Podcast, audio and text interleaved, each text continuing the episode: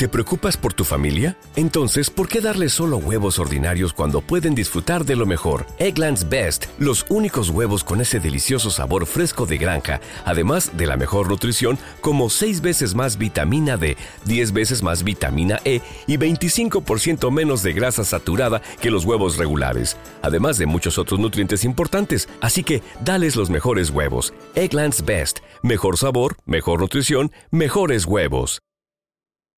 Amigos de vuelta en No se diga más a través de Top Latino y vamos a darle la bienvenida de una vez, eh, porque nos queda muy poco tiempo, al amigo Olmedo Cava Romano, director del INDRI. Bienvenido. No, muy bien, gracias eh, por la invitación, buenos días.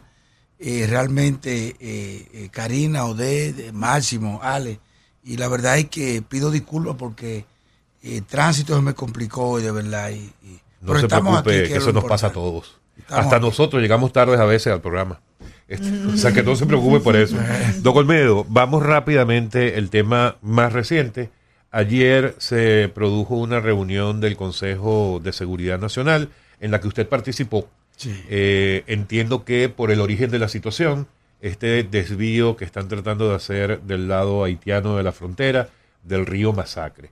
Eh, sabemos ya de algunas decisiones por parte de este Consejo hubo declaraciones del presidente en la tarde de ayer, pero cuéntenos usted eh, cómo, cómo se ve, porque además se dice que una posible solución es que entonces hagamos una presa de este lado que tome el río antes de que cruce la frontera. Cuéntenos cuál es la visión y las posibilidades de que eso ocurra. Mira, nosotros desde, desde que llegamos al INDI, pero después específicamente en el año 2021, uh -huh. con la situación que se dio en esa oportunidad, precisamente con ese el mismo, mismo canal, el mismo canal eh, eh, preparamos varias opciones, varias alternativas para eh, nosotros tener respuesta, ¿verdad?, para una situación que se pudiera dar.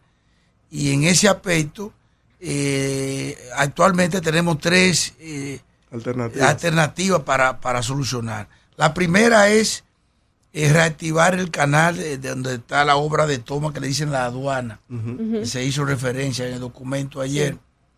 Sí. Y ahí hay un canal que, que tiene, que nace ahí, que, que, que sale la vigía. Hay un canal que le dicen la vigía. Eh, esa es una toma que eh, está desde el año 1966 y fue reactivada en el año 2000, 2001, 2000, en el gobierno de Hipólito Mejía básicamente por un diseño que hizo eh, eh, y un apoyo que dio el gobierno japonés. En, en Dajabón hay una colonia japonesa y el gobierno japonés, unos productores de vegetales principalmente, de productos menores, y el gobierno de Japón hizo una inversión de apoyando con el gobierno dominicano. Nosotros eh, pretendemos eh, activar esa toma que está en desuso actualmente uh -huh. y de esa manera nosotros damos garantía a la zona productiva agua abajo del conflicto. ¿Qué, eh, ¿Qué, tiempo tomaría reactivar mira, ese canal? Olmedo? Nosotros podemos hacer eso en, en, en, dos a tres meses, como manifiesta el documento, de 60 días a, a, a 90 días, o sea, tres meses. Eh, podemos hacerlo. Eh, no es un trabajo, habría que hacerlo muy intenso, muy rápido. Tenemos equipo técnico trabajando allá, tenemos haciendo levantamiento eh, finales, eh, tenemos topografía, equipo moderno de dron y demás. Don Ledo, pero esa reactivación de la toma de aduana sirve, serviría para resolver qué? O sea, bueno, eso sería para, la, la, para eh, darle garantía de agua a la zona que ahora mismo se, se tiene irrigación por, el, por el río Masacre y que en el peor de los casos de que el agua fuera interrumpida eh, o desviado el río, en el caso del agua haitiano, uh -huh.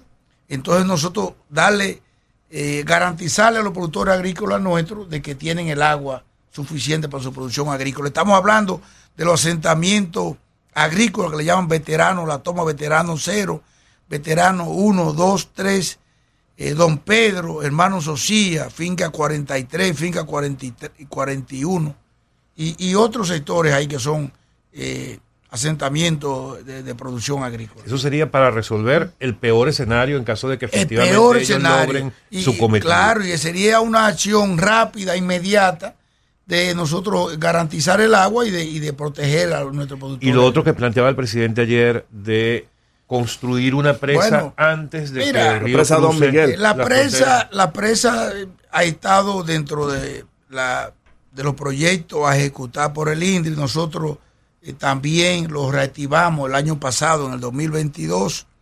Comenzamos a hacer eh, ya los estudios más profundos y actualmente yo diría que en un mes estarían listos ya para, para licitar el proyecto. ¿En qué consiste? Estamos hablando de una presa eh, que tendría una presa en tierra, 25 metros de altura, con una corona, una longitud de la corona de 410 metros, eh, con los principales tendría su cortina de presa, un dentellón de arcilla, eh, pantalla de, de inyecciones, un vertedero de servicio como el lógico, desagüe de fondo, interconexión de la presa, o sea, todos los detalles técnicos de una presa, eh, diríamos una presa mediana, no una presa, pero sí que da garantía. Y ese proyecto no, nosotros lo hemos estado desarrollando independientemente de cualquier conflicto, eso es una garantía eh, para eh, principalmente agua potable para la provincia de Jabón. Estamos hablando, nosotros podemos acumular ahí alrededor de 13 millones de metros cúbicos de agua. Eso, esto, sería una solución ya permanente, una solución eh, duradera, ¿verdad? Para fines de que eh, el agua potable de Dajabón, eh, que tiene una toma ahora y se está, pero son ya sistemas muy viejos que realmente con esta presa quedaría resuelto eh, ese problema. Y, y de esa parte, nosotros podemos dar garantía también, no solamente a las zonas afectadas, sino a otras zonas eh, que, que necesitan agua con, con la construcción de la presa. Hay un llamado a reunirse de la mesa hídrica binacional. Sí. ¿Qué se espera que ocurra en esta reunión? Bueno, nosotros en el 2021 participamos como INDRI en esa mesa hídrica representando Re- República Dominicana, el Ministerio de Relaciones Exteriores. Y precisamente ahí nosotros pedimos eh, detalles técnicos de ese famoso canal de Haití. Ellos presentaron eh, un diseño, una propuesta de un dique. Nosotros hicimos algunas observaciones. Primero, en el aspecto, ya eso lo está manejando el gobierno central de que no procedía. Pero el diseño que nos presentaron realmente no era factible porque en el caso que se hiciese, iba a crear un remanso eh, aguas arriba y que cuando vinieran crecidas como se dan en ese río, considerable por los fenómenos atmosféricos que siempre se dan de grandes lluvias, ¿verdad? Eh, se iban a producir una, se iban a producir inundaciones, que incluso la zona de la zona franca de Codevi Sí, y parte de afectada. Dajabón, incluso parte de Juanamente se podía haber afectado. eh, pero ese dique que supuestamente ellos pretenden hacer donde va la obra de toma no se ha iniciado y es un proyecto que llevaría mucho tiempo. Yo diría en el peor de los casos o en el mínimo de tiempo cogería eh, alrededor de seis meses para poderlo construir. O sea que no sería para la toma del canal. Después nosotros nos enteramos de que ellos pretenden instalar unas bombas.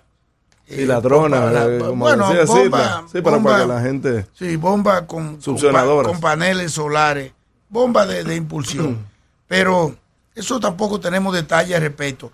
Una mesa hídrica es necesaria, porque nosotros tenemos un conflicto en esta parte, pero recordemos que nosotros tenemos eh, una frontera bastante, más de 300 eh, eh, kilómetros de frontera, y tenemos cuatro cuencas transfronterizas que debemos manejarla, que incluso la ONU y esos organismos internacionales, eh, hay una serie de Regulaciones. regulaciones o sea, que requieren entre los países vecinos para manejo de esa cuenca. O sea, que la mesa hídrica debe seguir no solamente para resolver este problema, sino para avanzar en otro tema. Ahí está el caso eh, de la cuenca de Tibonito, que compartimos también con, con, Con Haití. con Haití y que requiere eh, un consenso entre las dos partes, necesariamente, porque ahí hay proyectos de parte nuestra.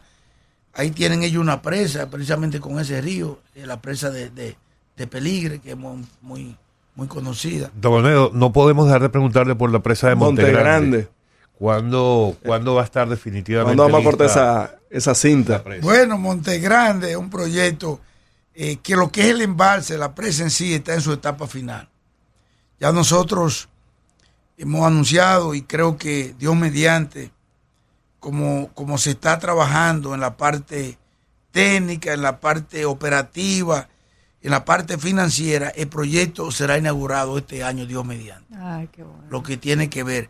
Algo que parte de Montegrande, muy- que es fundamental, es lo que nosotros denominamos las obras complementarias de Montegrande. Estamos canales. hablando los canales, la generadora hidroeléctrica, eh, la línea de agua potable que va para el sistema de, de- de acueducto de allá, eh, las obras de mitigación para, para eh, los efectos de inundaciones y demás. O sea, todas esas obras eh, que se hablaba de ellas, se tenían detalles, pero no estaban, como se dice, cabalmente diseñadas, te- diseñadas ya técnicamente para contratación.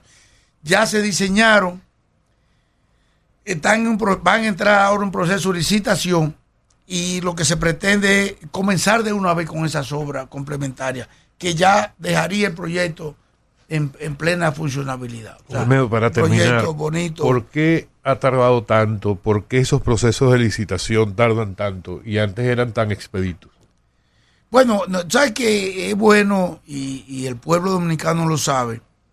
De que eh, eh, lo que tiene que ver con, eh, cumplir con la ley, la ley 340, ¿verdad? La ley de compra y contratación, el gobierno ha sido muy estricto y, se cumple, de, como se dice, al pie de la letra. O sea, el gobierno, todos los procesos de adquisición tiene que llevarlo a- de acuerdo a la ley y, y- y hay que cumplir con todos los plazos y toda esa parte. En el caso de estas obras de Monte Grande, algo muy importante es que precisamente está en el Congreso Nacional lo que es el apoyo financiero, para que el gobierno le dé su apoyo, que ya lo tenemos, ya tenemos una entidad financiera que nos está dando el apoyo y por eso nosotros ya podemos decir que, bueno, ya incluso nosotros lanzamos, eh, ya pusimos en, lo que es eh, ya la primera fase, que es la supervisión de estas obras complementarias. O sea, hay un proceso de licitación nacional e internacional eh, para seleccionar la empresa que va a supervisar estos trabajos y vamos a lanzar prontamente ya la construcción. Pero estamos avanzando, hay que cumplir con la ley. Eh, a veces son los tiempos, algunos podemos, algunos entienden que pueden retrasar o crear ciertas retrancas, pero la ley es la ley, hay que cumplirla. Lo que hay que tomar es una serie de previsiones para que los procesos caminen lo más pronto posible. Bueno, Olmedo, se nos fue el tiempo. ¿Cómo va a ser ya? ¿Ya? No. Son, son las nueve de la mañana. Karina, ustedes no dijeron No nada. dieron Poco nada. tiempo. Poco tiempo. Tiene que volver. Tengo que Sí, volver. el compromiso de volver. Bueno, eh, con mucho gusto, una cabina, esto es muy, muy bien aquí, gran audiencia, venía escuchándolo y, y la verdad es que eh, lamento el tiempo, pero creo que sacamos, eh, Sí, sacamos claro. un buen provecho Claro que sí. y espero volver pronto, claro, con mucho gusto y ya tendré que salir más temprano. claro que sí, esta es su casa. Gracias, gracias por Amigos, ha sido don Olmedo Cava Romano, director del INDRI. Y no se diga más, se nos fue el tiempo. Será hasta mañana miércoles. No se diga se más. diga Bye, más. bye. Bye.